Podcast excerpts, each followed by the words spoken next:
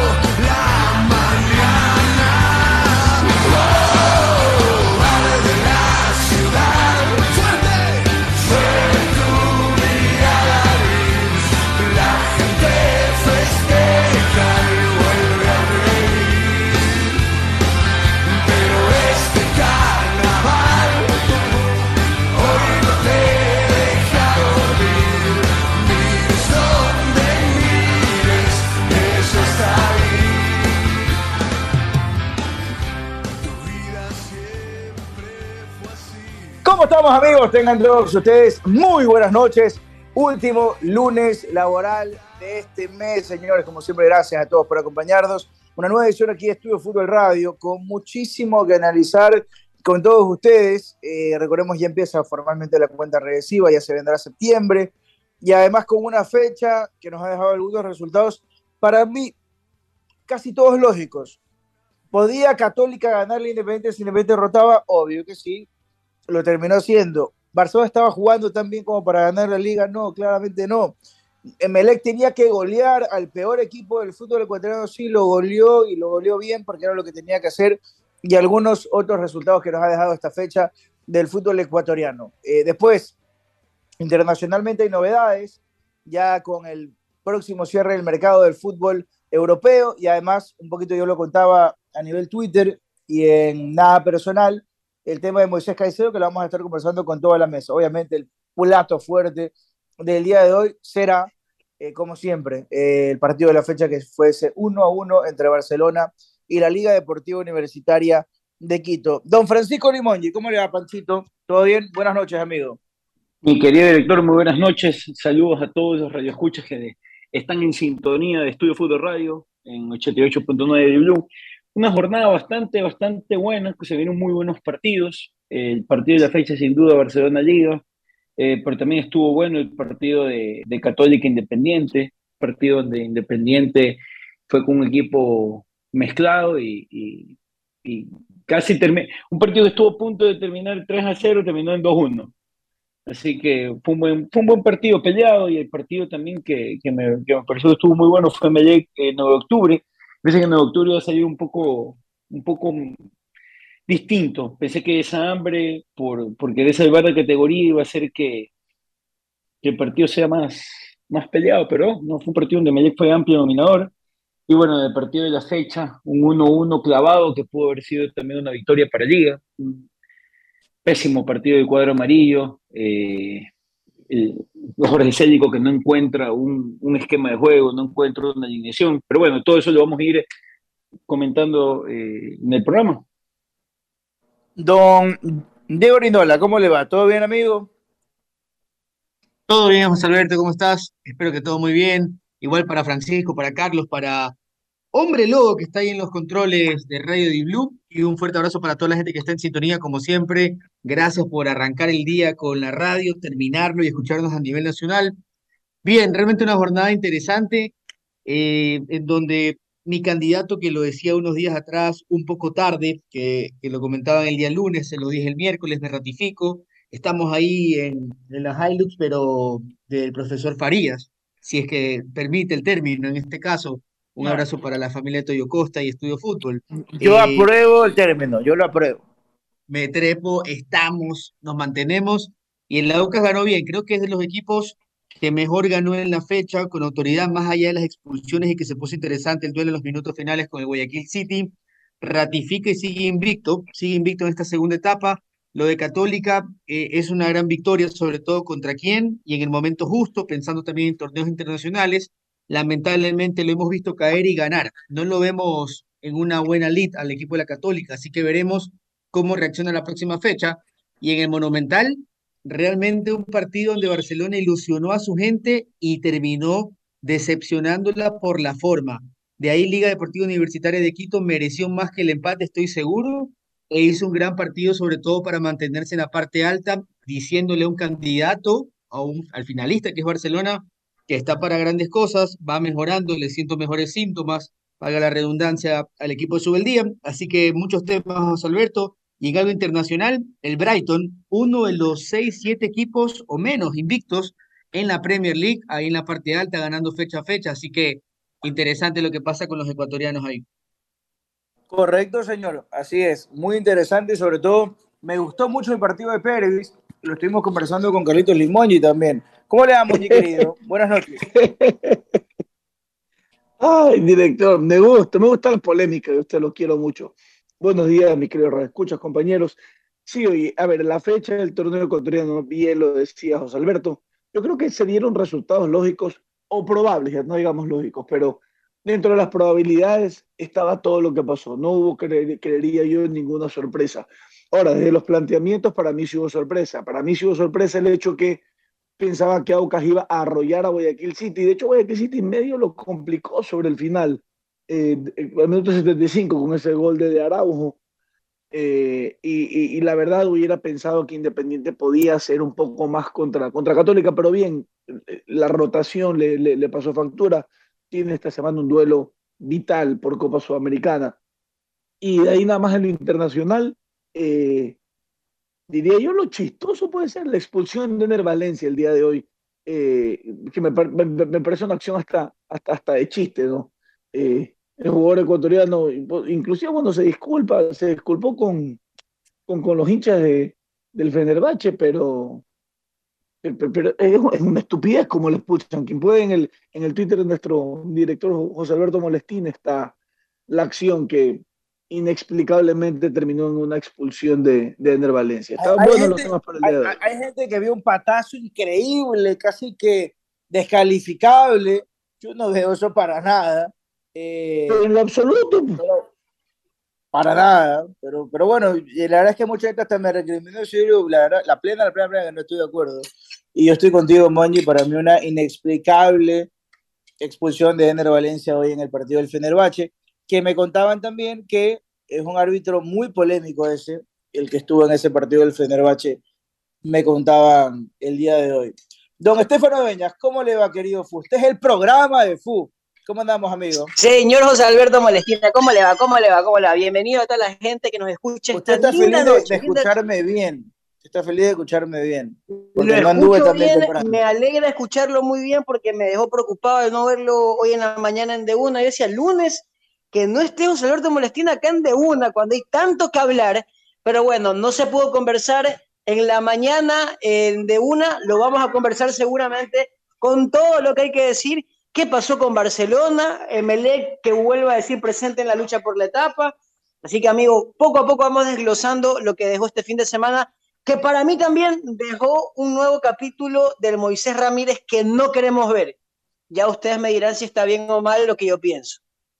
Yo te escuché, yo veía el estreno que subía Estudio Fútbol y la verdad es que estoy conceptualmente de acuerdo. Pero déjeme terminar de saludar que con don Eduardo Erazo, que volvió al estadio, que estuvo contento, que fue a ver el show entre Barcelona y Liga, y bueno, qué lindo volver a la cancha, ¿o no, Edu querido? Buenas noches.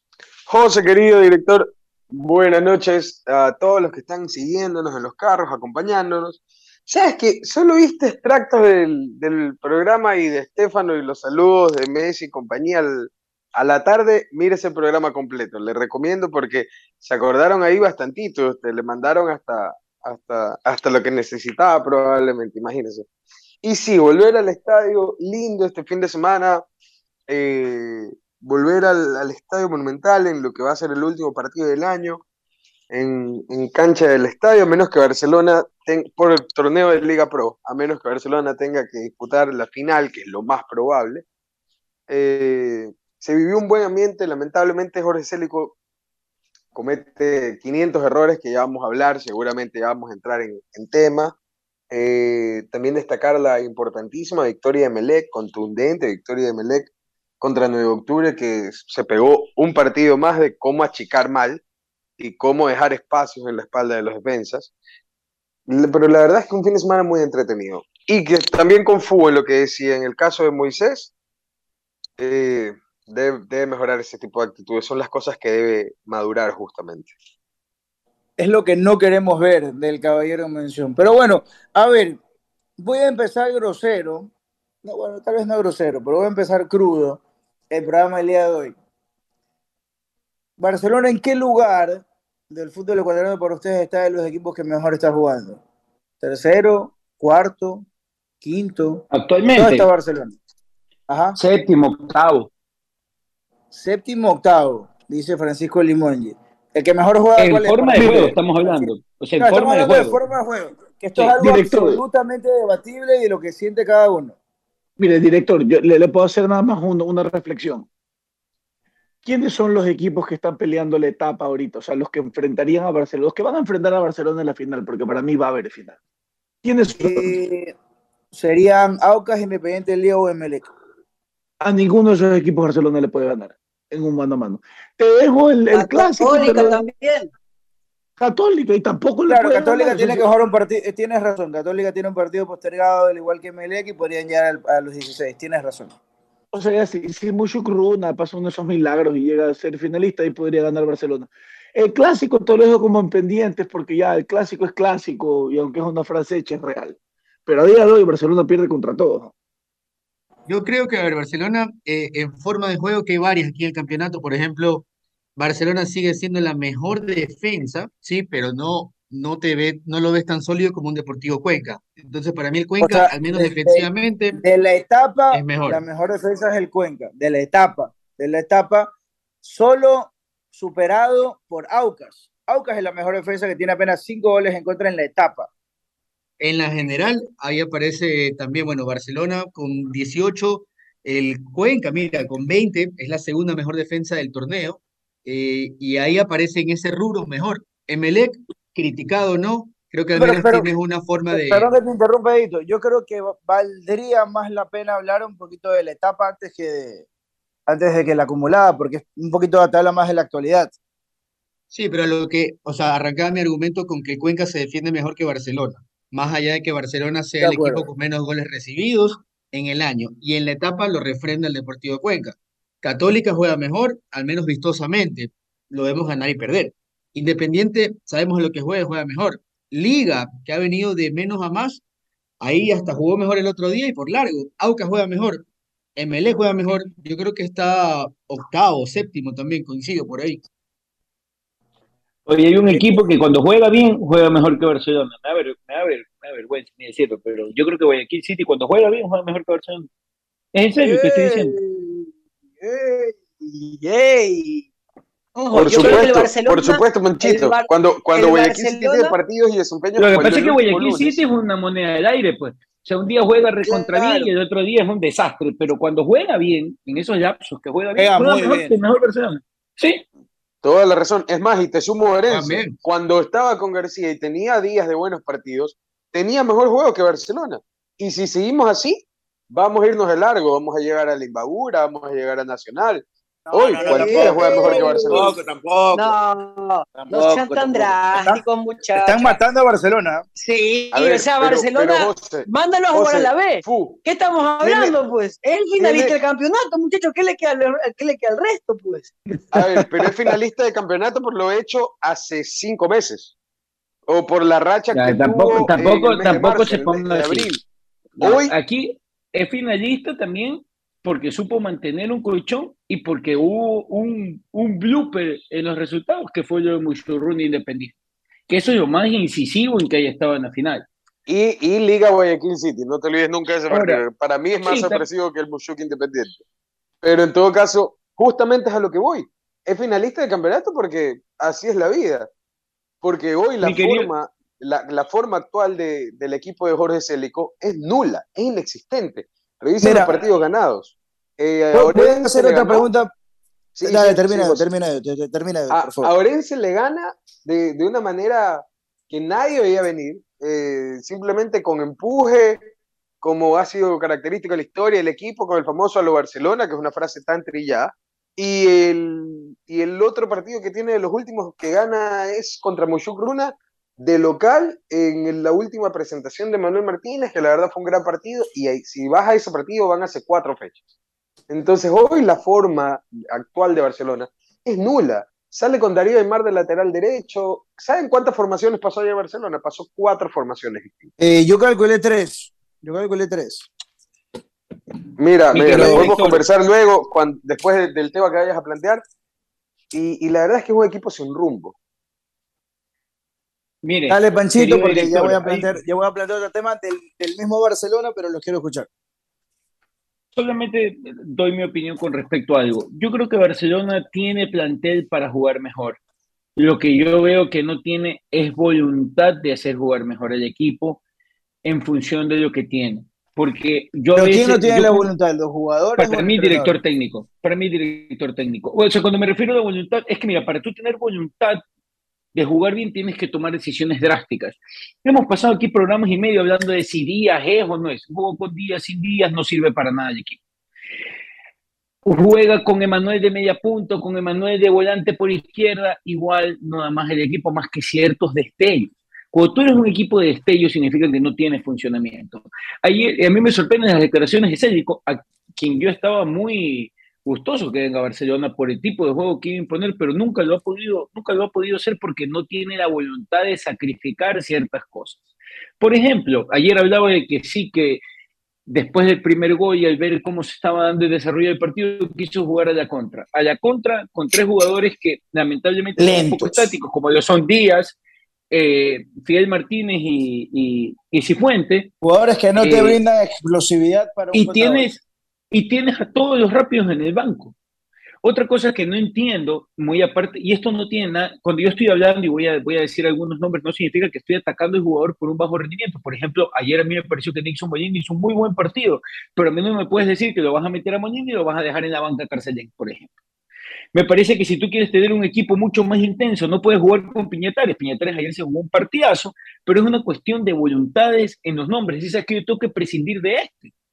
No se puede jugar con Leonel Quiñones. Mira, estaba mal, esa banda izquierda comenzó a sufrir del muchacho Rendón, que tuvo algunas balas, algunas buenas. Estaba entrando en esa mecánica del partido. Si estabas mal con Rendón, estuviste peor con Leonel Quiñones. Yo ayer vi, porque tuve la oportunidad de estar en el estadio, y yo creo que cuando tú vas a ver un partido del estadio ves otras cosas que no ves por televisión. Yo ayer vi algo inaudito.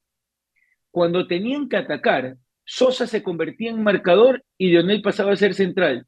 Y cuando marcaban, se escalonaban la marca, porque ya Sosa decía, sabes que te tengo que entrar a ayudar porque no vas a poder.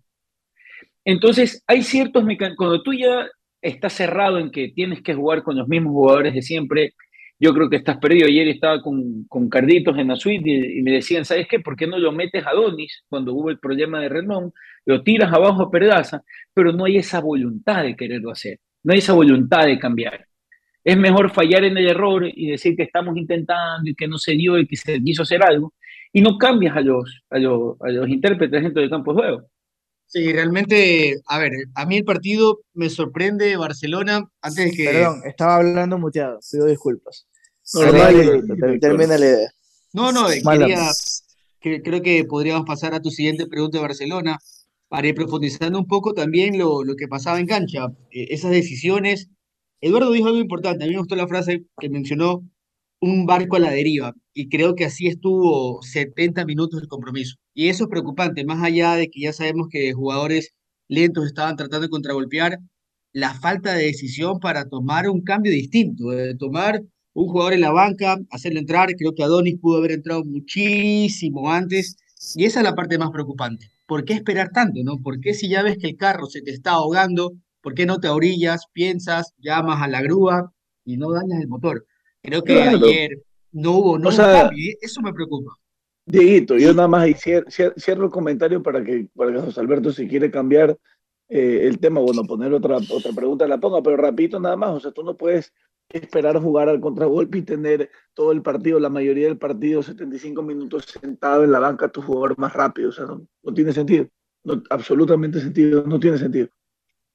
Bueno, eh, solo argumentaba el señor, al menos la información que me da mi hermano Francisco, de que no está al 100% físicamente Adonis Preciado, que creo que es el jugador que todos nos referimos cuando hablamos del jugador más rápido, el que esas características están para con Barcelona y estaba en la banca. Por un lado, pero por el otro, yo voy es a los intérpretes generales de Barcelona. ¿Qué tanto puede cambiar el 11 realmente Célico? O sea, ¿qué, qué jugadores en la banca creen que realmente te pueden solucionar? Porque ahorita yo voy un poco más a la plantilla en general, o sea, la generalización de la plantilla. Yo no denoto mejores cosas en la banca tampoco. Yo no denoto mejores cosas en la banca. Es lo que les puedo decir ahora. No sé si estarán de acuerdo, pero yo no denoto José, lo que pasa es que en la banca puedes tener el regreso de Leonay Sousa, te puede ayudar. Puedes tener la inclusión de Carcelén, que en las últimas dos fechas no ha sido titular por motivos personales, aunque se inventaron una lesión. Eh, entonces, ya desde meter a Leonay Sousa o Carcelén en lugar de Nixon es un cambio enorme. Eh, luego tienes adelante Sí, Eduardo, variación. pero sabes que tampoco engañemos a la gente, porque aquí uno he escuchado mucha gente que ha hablado, Leonay Sousa va a entrar y los problemas de Barcelona se van a resolver. Cuando la realidad no es así, Leonay Sousa jugó varios partidos titulares y Barcelona sigue con, en, en el mismo círculo vicioso de que no genera fútbol, de que no tiene profundidad, de que es un equipo que no tiene claridad, y la realidad es que Barcelona no tiene jugadores que marquen diferencias arriba, porque el jugador más importante, que era Manuel Martínez, cojo en una pata, es mejor de los que, muchos que pone el señor Jorge Célico, porque la realidad es esa. Perlaza ayer tuvo un mal partido, eh, Fidel Martínez pasó desapercibido, pero aún así para mí es mucho más que Cifuente, que para mí el que tuvo que haber salido fue, era él y no Fidel Martínez. Entonces, no podemos decir, ah, va a entrar Carcelén y le va a cambiar el partido a Barcelona. Yo creo que el, el problema de Barcelona es mucho más de fondo. No solamente son los intérpretes, es la estructura. Célico no, no ha logrado calar con, con su identidad de juego, con su idea de juego en Barcelona. Exactamente. ¿Cuántos, Exactamente. ¿Cuántos partidos tenemos, cuántos partidos o cuántos programas hemos tenido aquí conversando de lo que realmente pasa en Barcelona? Y vamos poniendo, no, que juegue acá, que juegue acá. Y la realidad, el problema no es la, ni la plantilla, te diría. El problema es que la idea no, no, no ha podido ser consumada por los jugadores y sea cuáles sean los intérpretes, se ve un Barcelona perdido, un Barcelona que ayer parecía equipo pequeño y eso la gente lo sabe y eso la gente le duele y ayer yo que estaba en el estadio, la gente salió preocupada. Un amigo que, el que estaba compartiendo el partido ayer me decía, Estefano, así yo no quiero jugar la final, me dijo. Y es lógico, porque tú no quieres que tu, tu equipo vaya y sea superado de una manera descomunal porque Barcelona no está jugando. Y yo no creo que solamente sea el problema de la plantilla. Yo creo que también a Célico, de alguna u otra manera, le ha costado introducir su sistema de juego en este equipo. Que él no lo armó, que le doy la derecha en esa, pero yo creo que a mitad de temporada él tuvo que haber separado un poco más firme y decirle al Beto, a la dirigencia, ¿saben qué, señores? Si ustedes me van a sacar a estos jugadores, nos va a ir mal, vamos a tener un problema. Y creo que al, al, a la larga lo estamos viendo. La salida que... de Masteani ha sido un problema, la de Manuel ha sido un problema, es una realidad. Creo que Estefano y, y está, creo que está apuntando bastante bien Estefano a un análisis que seguramente se va a hacer a fin de año y que va a depender del título o no.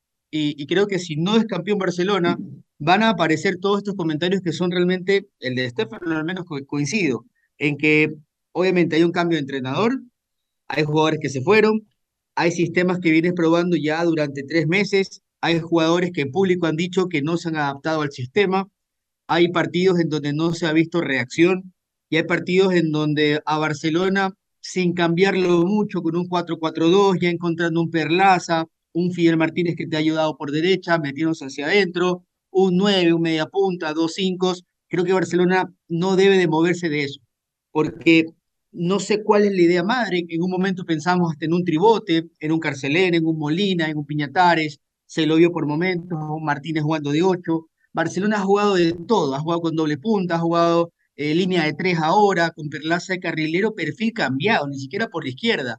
Entonces, yo creo que hay jugadores dentro de ese mismo 11 y José decía que en la banca no están las respuestas. Yo creo que en la banca los que han estado no han respondido. Por ejemplo, Penilla, eh, Eric Castillo, creo que Adonis sí te ha dado la mano y Barcelona se reduce a 13, 14 jugadores. Entonces, yo creo que debe Célico volver a lo que mejor le fue.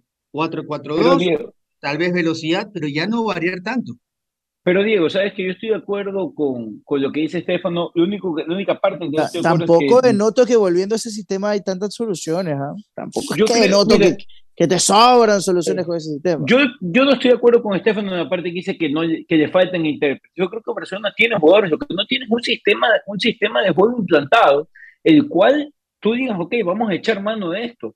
Porque aquí lo que se hecho de parte de la, de, de- la hinchada, de la prensa y también de algunos di- directivos, es señalar jugadores. Por ejemplo, es que pierde porque juega Díaz, pierde porque juega este, pierde porque no juega de acá.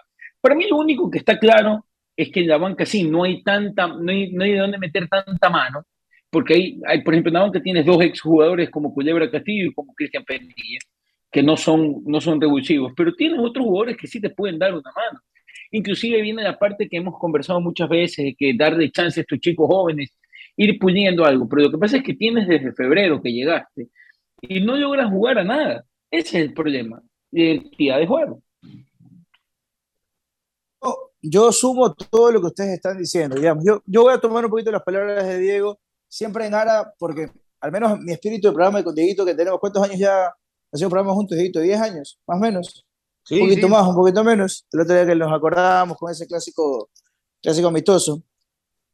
Para mí, cuando, cada vez que uno está en un programa y critica a un equipo, es de, ok, yo lo critico porque está haciendo las cosas mal, pero siempre el espíritu tiene que ser, ok, ¿cómo se puede resolver esta historia? Vamos al 4-4-2 que decía Dieguito. Línea de 4, no se va a cambiar mucho estructuralmente. Después me parece una locura porque lo decía Eduardo. Yo, yo veía el partido con amigos también ayer porque no me, tocó, no me tocó comentarlo aquí en Blue. Y yo le decía, hermano, no puedo creer que Ay- Aymar es el lateral derecho. Aymar es el lateral derecho de Barcelona. Porque uno, no hay confianza en Tito Valencia, que la entiendo la no confianza en Tito. No me parece una locura que no confíen en Tito Valencia, porque creo que Tito Valencia en cancha no ha hecho nada para que confíen en él. Pero, y, pero Pablo Velasco está lesionado. Pero no hay alguien, por ejemplo, yo, yo antes de, de hablar de Aymar, no sé, Llanes o alguien más en la cantera, pero ¿sabes qué? Que este vaya ahí. Punto uno. Después punto dos, porque no fue línea de tres casi nunca en el partido, fue línea de cuatro.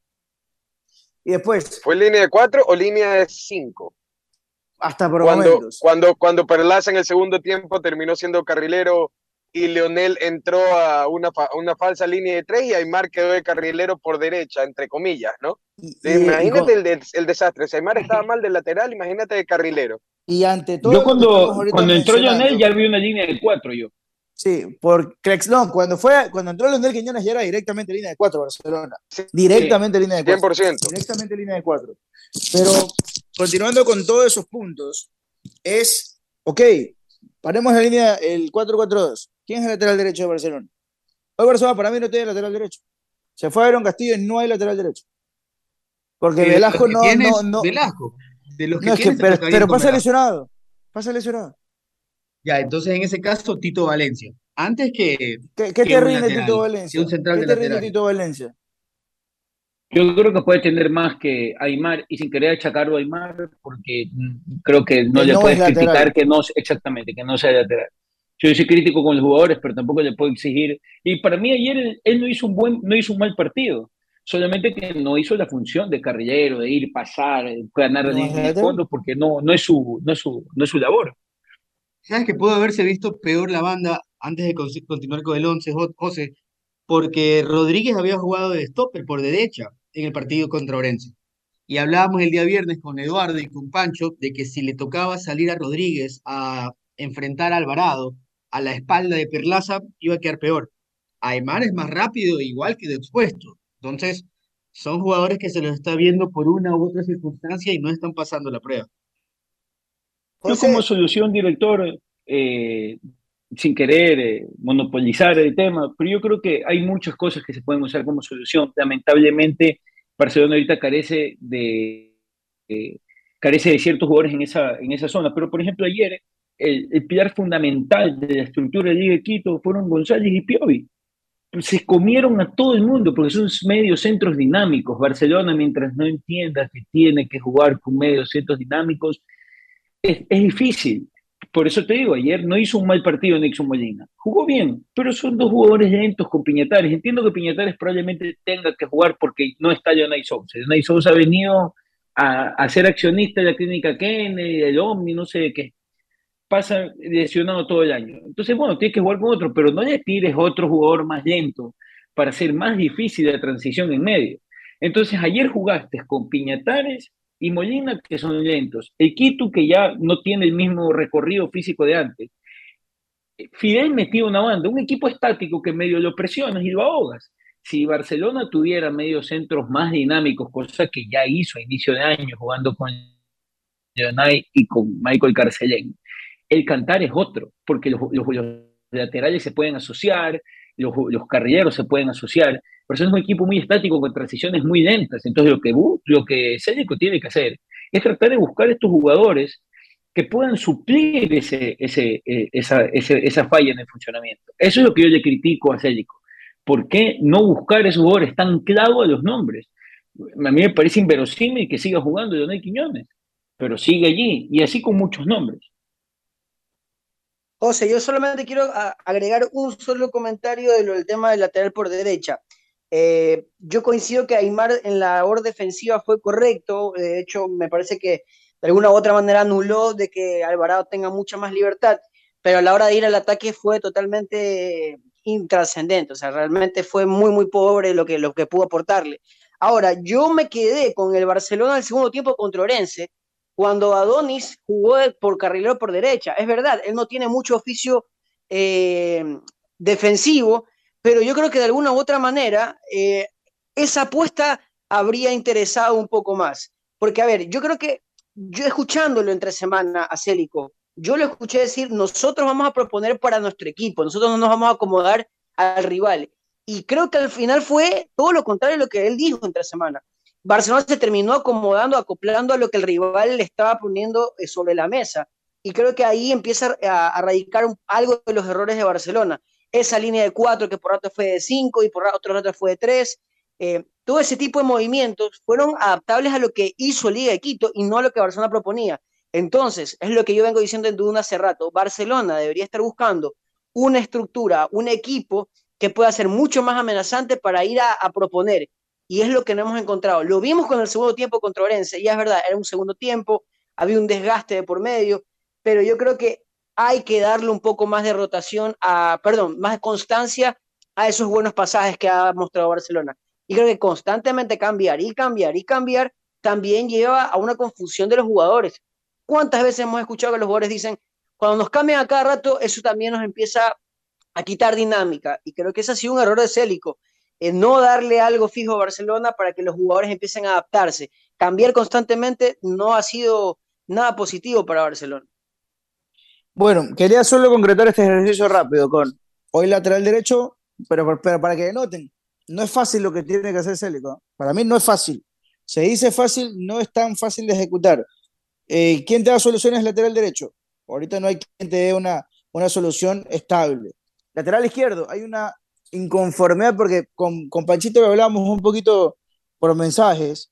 Leonel Quiñones no convence, pero tampoco que Rendón es una maravilla. Estuvo mejor, pero tampoco es que es una maravilla. Los centrales sí, están bien, el arquero está bien. Piñatares tiene que estar al lado de Carcelén, porque Leonel Sousa no es garantía y Nixon tampoco. Pero Carcelén está. ¿Por qué no, por qué no fue titular el otro día Carcelén? Por cuestiones Eso es una gran pregunta. Esa es una gran pregunta. Cuestiones personales, ¿qué es eso? Y sumado Ah, a lo que pasó, ojo, yo creo que cualquier técnico que a mí mi jugador me entre con una amarilla desde el, desde el inicio, o sea, desde el ya, como lo hizo con Carcelén, yo hago que la dirigencia lo multe económicamente. O sea, me parece algo infantil. Así tengo una cintita, lo que sea, porque es verdad, no tiene un arete. Pero si te están diciendo los árbitros, quítate eso y haces caso omiso, y te ganas una amarilla que puede ser roja después, eso es una irresponsabilidad de Carcelén. Ahora, ¿qué habrá pasado, señor? Era usted, dígalo. No, lo que pasa es que eh, eh, creo que es el primer tema en el año que me lo voy a reservar, pero... a ver, a ver, a ver, vamos, vamos, vamos a poner interesante esta semana. Michael Carcelén lleva dos semanas sin entrenar con regularidad, ¿sí?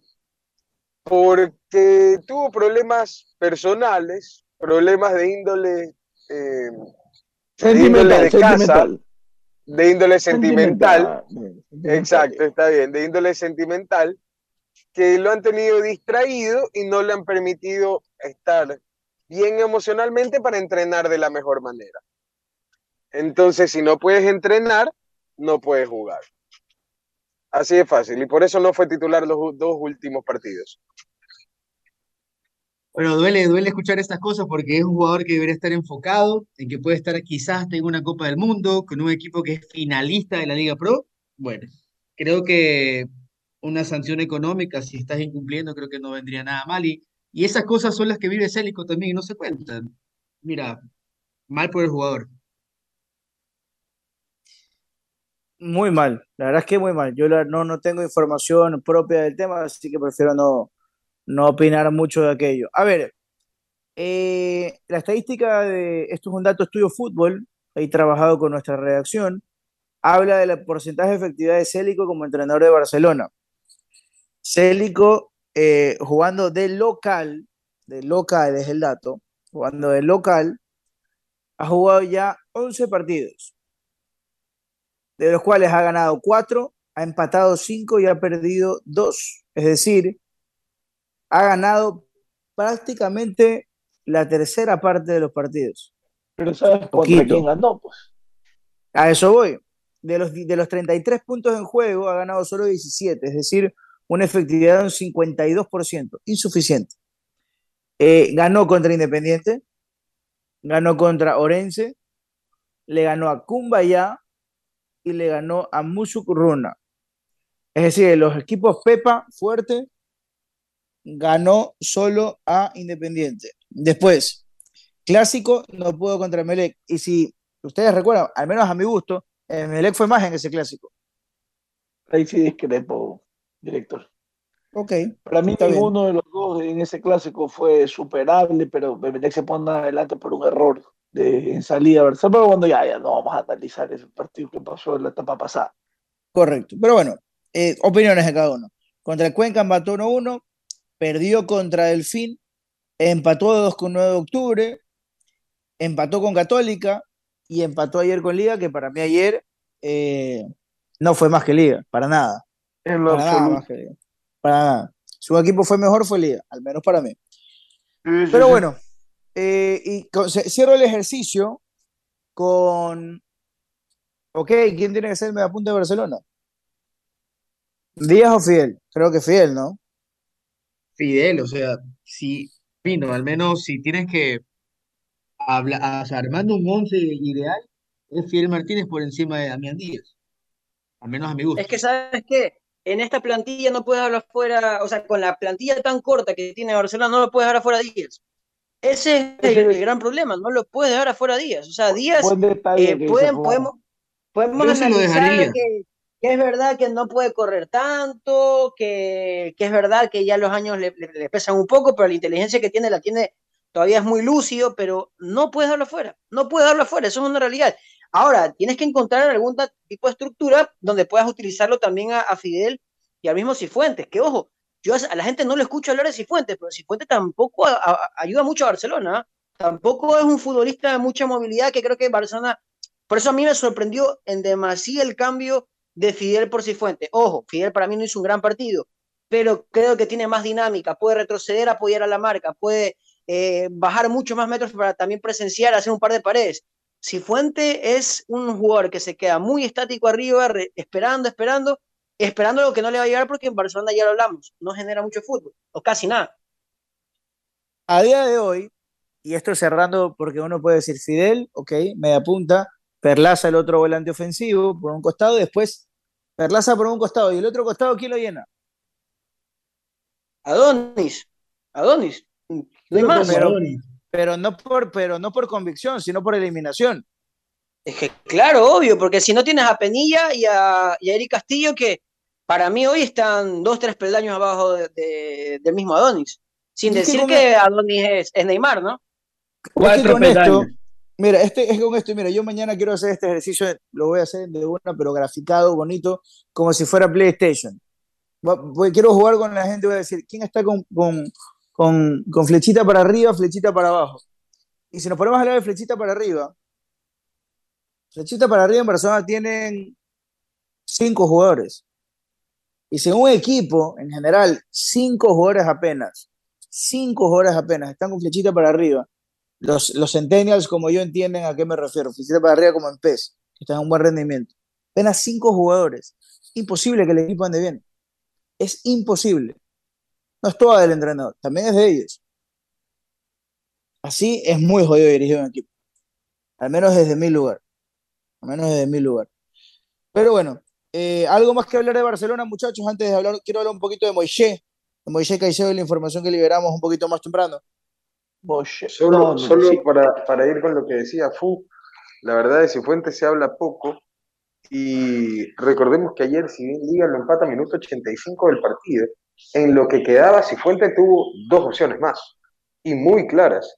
Se lo trajo como el famoso eh, delantero letal que Célico necesitaba para romper las redes y tener contundencia. Recibe un pase de Nixon Molina en posición clara de gol y saca un tiro muy controlable para Alexander Domínguez que termina enviándola a un lateral, a un córner. Y luego el tiro libre en el que termina expulsado el Choclo Quintero. El Cifuentes llega a un pivoteo de Carcelén y llega solo. Y no llega tan incómodo, porque no es que llega con la punta del pie, por eso no le impacta mejor.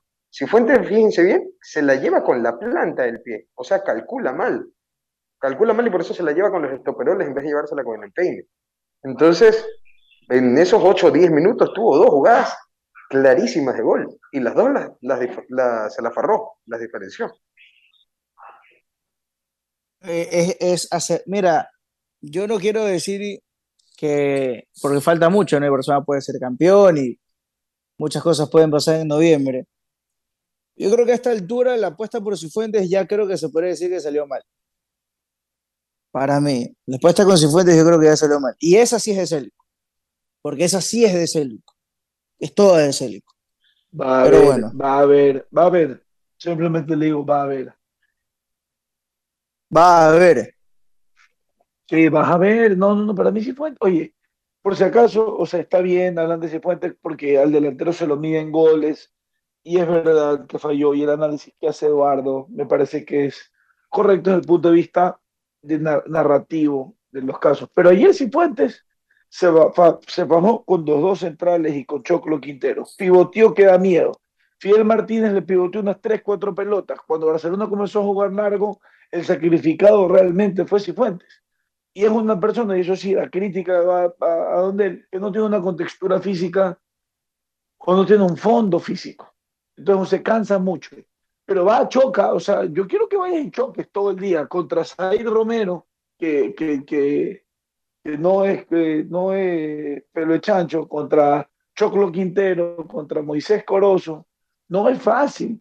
Y está ahí y recibe y trata de descargar y trata de hacer, pero claro, o sea, si, al minuto 2 del partido ese es el gol, al minuto 15 te repliegas y tienes una contra y este tipo agarra la pelota y quiere descargar, se encuentra Fidel que no es rápido, Díaz, que cuando era joven era lento, ahorita peor, pues, imagínate. Eh, Perlaza, que estaba tratando de cubrirle las espaldas y los errores a Moisés, a, a, a, perdón, a Leonel Quiñones. Entonces, es un poco difícil. Para mí Cifuentes sí tiene muy buenas cosas y creo que sí va a rendir. Cuestión del técnico que lo sepa acompañar bien. Pero bueno, vamos a hablar de Moshe, de Moshe, director.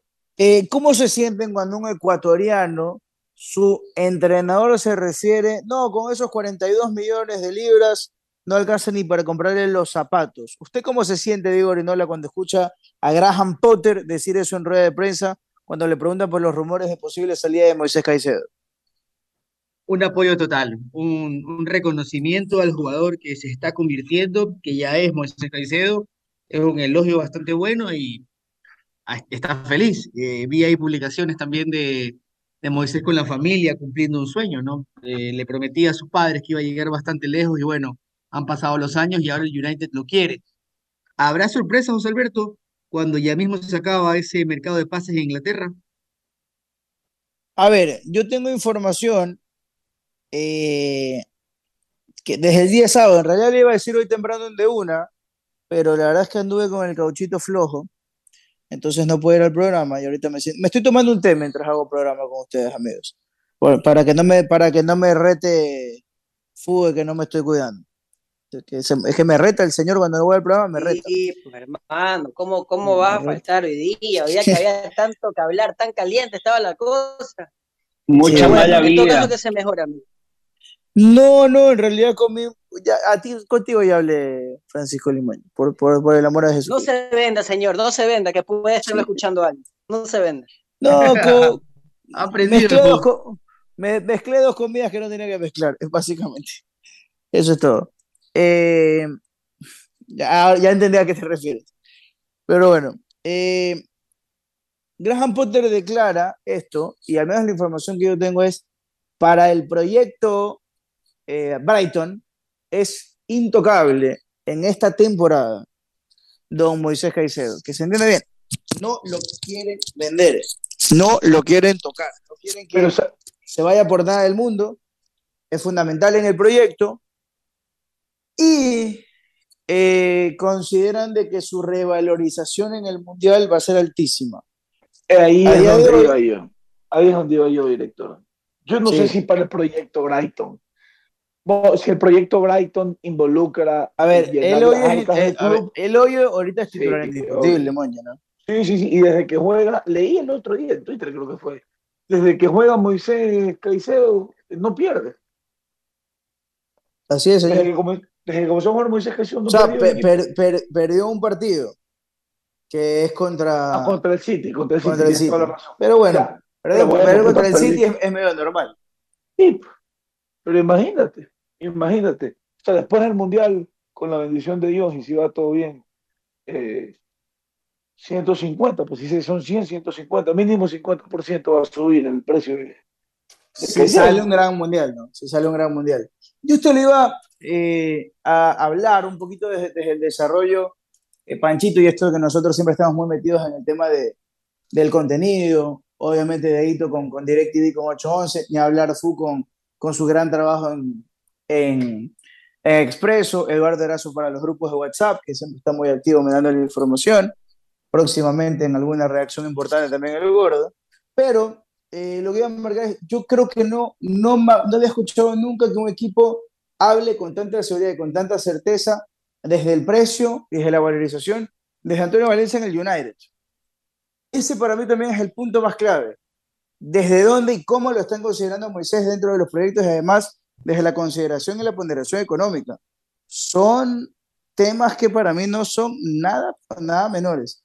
Que te tengan en esa consideración es- son palabras mayores. Por supuesto. Con razón que no lo, no lo ponía al inicio, estaba buscando un zapatito de 42 millones. Pensar que no lo quería poner, que lo mandó, lo prestó, después lo, mandó, lo- lo hizo regresar, pero parece que eso le sirvió a Moisés y, y yo creo que el Brighton va a esperar que se revalorice en el Mundial. Aparte que él ahorita está muy, muy cotizado por los mismos equipos de la Premier.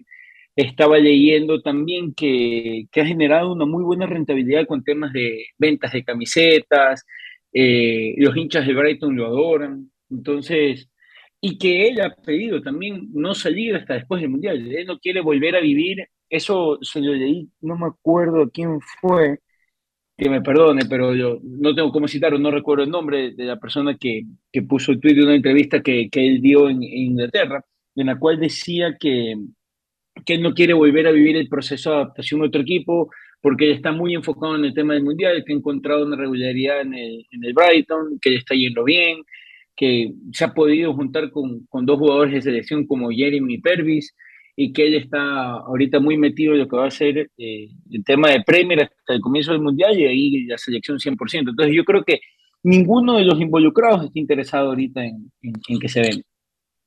Era que he encontrado unos datos interesantes aquí de, de Moisés, pensando en cuánto es verdaderamente la valorización para nosotros. Eh, podríamos debatirlo, podríamos comentar. Para mí este muchacho no deja de costar de verdad que 70 millones. Por menos de eso creo que no lo deberían de vender, más allá de que en este rato Transfer Market lo ubica con una valorización de 6 millones. Pero acá veía un dato también interesante y es que, por ejemplo, es el cuarto jugador mejor valorado de Ecuador, por delante, por, detrás de Pervis, de Piero Incapié, de Sifú. Eh, por ejemplo, Pervis está en 20 millones, Pierre en 17, Cifuentes en 10, Gonzalo Plata y Moisés en 6 millones cada uno. Pero aquí hay un dato interesante que es que Moisés está valorizado entre los jóvenes del 2001 en el puesto 71 del mundo. Bucayo Saca del Arsenal cuesta 65 millones. Rodrigo del Real Madrid 60. Gabriel Martinelli del Arsenal 40. Estos son de la leva de, Moisés. En una nueva valorización después de una Copa del Mundo, seguramente eh, el número de, Moisés va a subir. Pero interesante que esté ahí, ¿no? Entre los mejores 70 del planeta.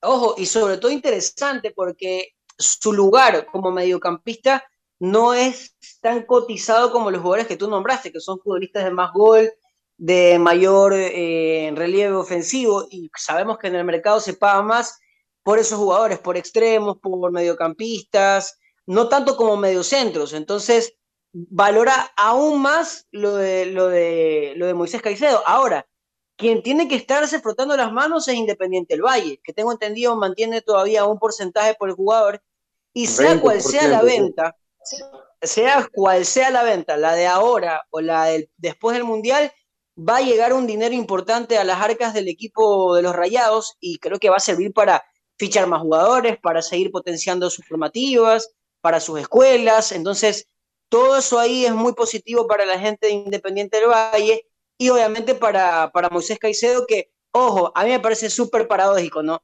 El mismo Graham Potter que era, era puteado hace algunos meses atrás por los ecuatorianos porque no le dado oportunidades a, a Moisés Caicedo. Bueno, hoy ese mismo Graham Potter está rendido los pies de Moisés Caicedo y sabe que es una pieza fundamental para el éxito de, al menos temporal, que tiene el Brighton, porque el Brighton no ha perdido de lo que va a esta fecha de la Premier League, va bien, va en los, puestos, los puestos de arriba, así que me parece que Moisés está también consolidando eso. El buen momento de su club lo está consolidando también con esos rendimientos individuales. Yo creo que no se va a ir, me parece que todo quedó clarito con la rueda de prensa de hoy de, del director técnico del Brighton y lo más importante es que el futbolista va a seguir creciendo y va a tener regularidad, porque creo que todos teníamos esa duda, si se va al Manchester United, si se va al Liverpool, va a tener la regularidad del Brighton, yo creo que esa era la gran incógnita y duda que bueno, gracias a Dios por ahora no la vamos a tener que debatir porque va a seguir en el equipo de Graham Potter.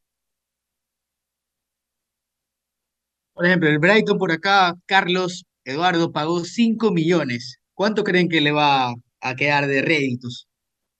No, muchísimo más. Y sabes que te iba a dar un detalle.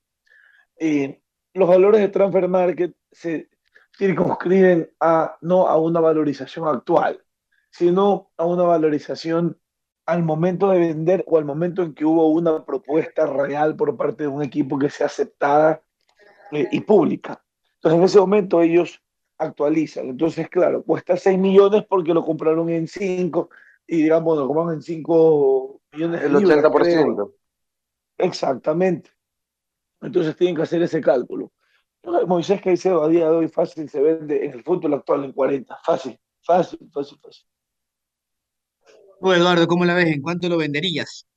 No, yo por, por los valores del fútbol actual, a ver, eh, Carlitos, imagínate, si por, por Pervis Estupiñán, que es un gran jugador y el Brighton mismo lo acaba de comprar, acaban de pagar, eh, Dieguito Fu, corríjame si no me equivoco, 28 millones. Eh, la, la, transacción terminó cerrándose por 28 millones. Yo no puedo vender a Moisés en 40. Las edades, el juego, el potencial. Eh, si a Pervis lo acabo de, se acaba de negociar por 28, Moisés no me vale menos de 60. Hoy, hoy no me vale menos el doble. Era por acá, este, también está valorizado, claro, Transfer Market bien explicaba Carlos, eh, hace un promedio o contabiliza la última vez que, lo, que pagaron por él o una propuesta que llega. Pero en la valorización de los volantes. Yo no le, yo no le paro mucho gol a Transfer Market. Me encanta que lo tomes de referencia, pero yo no le paro mucho gol. Sí, es, es, es netamente un... Puede servir, por ejemplo, para tener un parámetro, pero hoy todos sabemos que Moisés vale, vale más, vale 10 veces más los 6 millones que creo que está cotizado. Mira, Phil a mí, Foden, a mí en estos 90, días, por ejemplo. en estos días a mí me ha tocado recibir bastantes interacciones inglesas a partir de investigar sobre el tema de Moisés. Y, y hay tipos que dicen, es que, o sea, Inglaterra dicen, no, pero sí, obviamente lo vale. Hay otros que dicen, el mercado está loco. Eh, yo creo que Moisés Caicedo hoy no vale menos de 70 millones de, de libras y yo creo que el Mundial va a costar los 100 millones de libras sin ningún problema, siempre y cuando Ecuador haga el Mundial que creemos que pueda hacer, es decir, al menos octavos de final. Pero habrá que esperar esos 270 minutos de fútbol para conocerlo con un poquito más de certeza.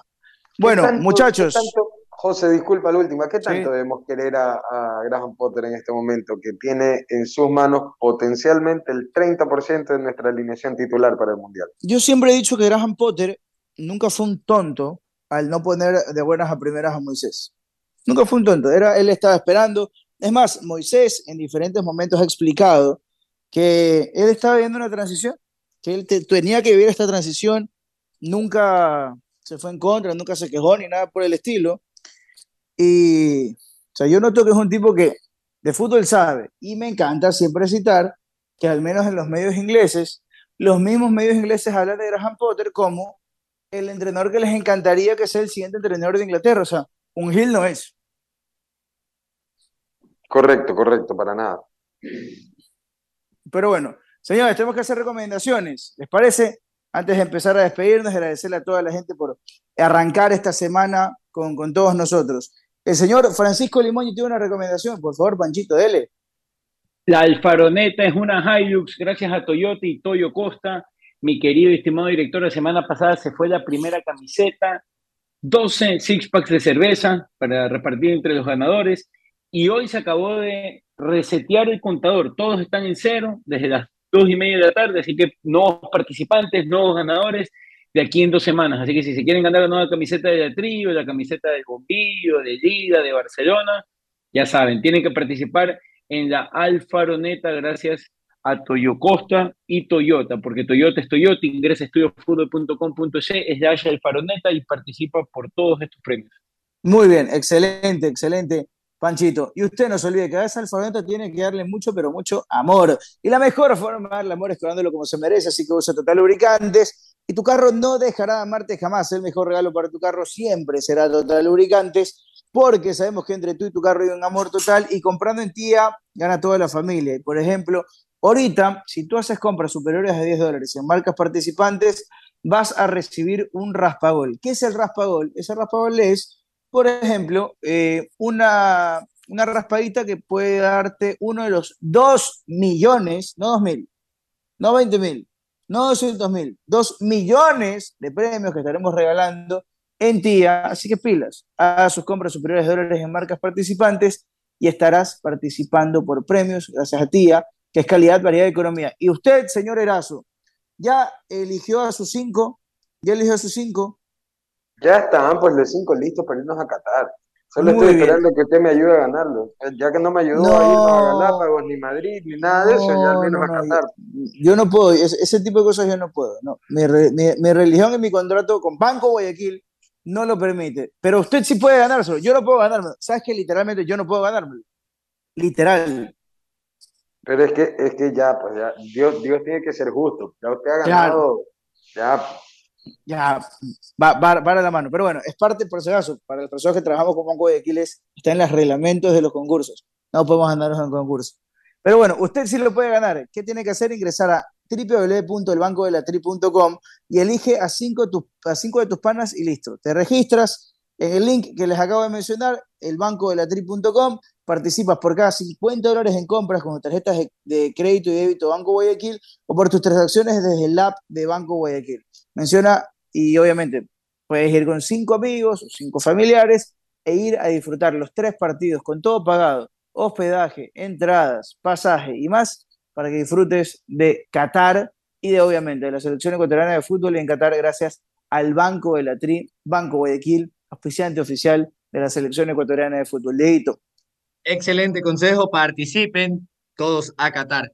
Por otro lado, les cuento que en Comercial Ginata tenemos purificadores de agua esperando por ustedes. Dile adiós al botellón, anda directamente al edificio La Llave, ahí está Comercial Ginata, en la avenida Juan Tan, Camarengo, kilómetro 2.5, y también en Entre Ríos, en la avenida principal, en la avenida ahí principal de Entre Ríos, no hay cómo perderse, vaya directamente a Comercial Ginata. Y Almacenes Milesi tiene las mejores telas del Ecuador esperando también por usted, por sus diseños, para que renueve la sala, los muebles. Las telas son de Almacenes Milesi por Tete 2323 y Tulcán y también el edificio La Ya, en el edificio La Piazza, perdón, directamente en el local número 13. Almacenes Milesi. Y José Alberto, te recuerdo, el mancito para las limpiezas de colchones, de es, pues, muebles. Sí, señor, el mancito es directamente también con sus alfombras. El mancito al 098-8888-145. El mancito es.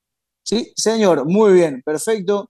Y además, como siempre, continuamos impulsando el progreso de Daule. Ya se cuenta con una nueva sucursal en La Aurora, ubicada en la avenida León Férez Corredo, kilómetro dos y medio, donde encontrarás asesorías maquinarias, camiones y repuestos. Te esperamos, Yasa, el equipo de progreso. Y como tengas Motorex, tienes mayor desempeño y fácil recuperación ante descargas profundas, con tecnología americana Turbo Power. Enciende durante cualquier situación, baterías Motorex, la dura. ¿Y tú qué estás esperando? Este pelucón en betris.com me falló un bolsito del Gualaceo y me ganaba 160 latas en Betris. No. Un bolsito de Gualaceo, después hacerte Eso es horrible, eso es horrible. un bolsito del. Era, ambos anotarán ahí solo no, por no meterle al Musuk directamente. Pero bueno, usted no sabe como yo que perdió el parlay, haga su parlay ganador y hágase pelucón en betcris.com y recuerda que ahora puedes recargar tu cuenta Betcris en todos los días a nivel nacional. Señores, nos vamos. Que tengan un hermoso arranque de semana. Despida, señor Erazo, para reencontrarnos el día de mañana, 7 de la noche en punto, como siempre en la programación regular de IBU. Bueno, querido director, nos encontramos el día de mañana con todas las personas que nos siguen, nos escuchan noche a noche. Ya va la mitad de la segunda etapa terminada, así que, bueno, vamos a ver cómo termina todo esto, cuál será el desenlace. Muchas gracias. Chao, chao.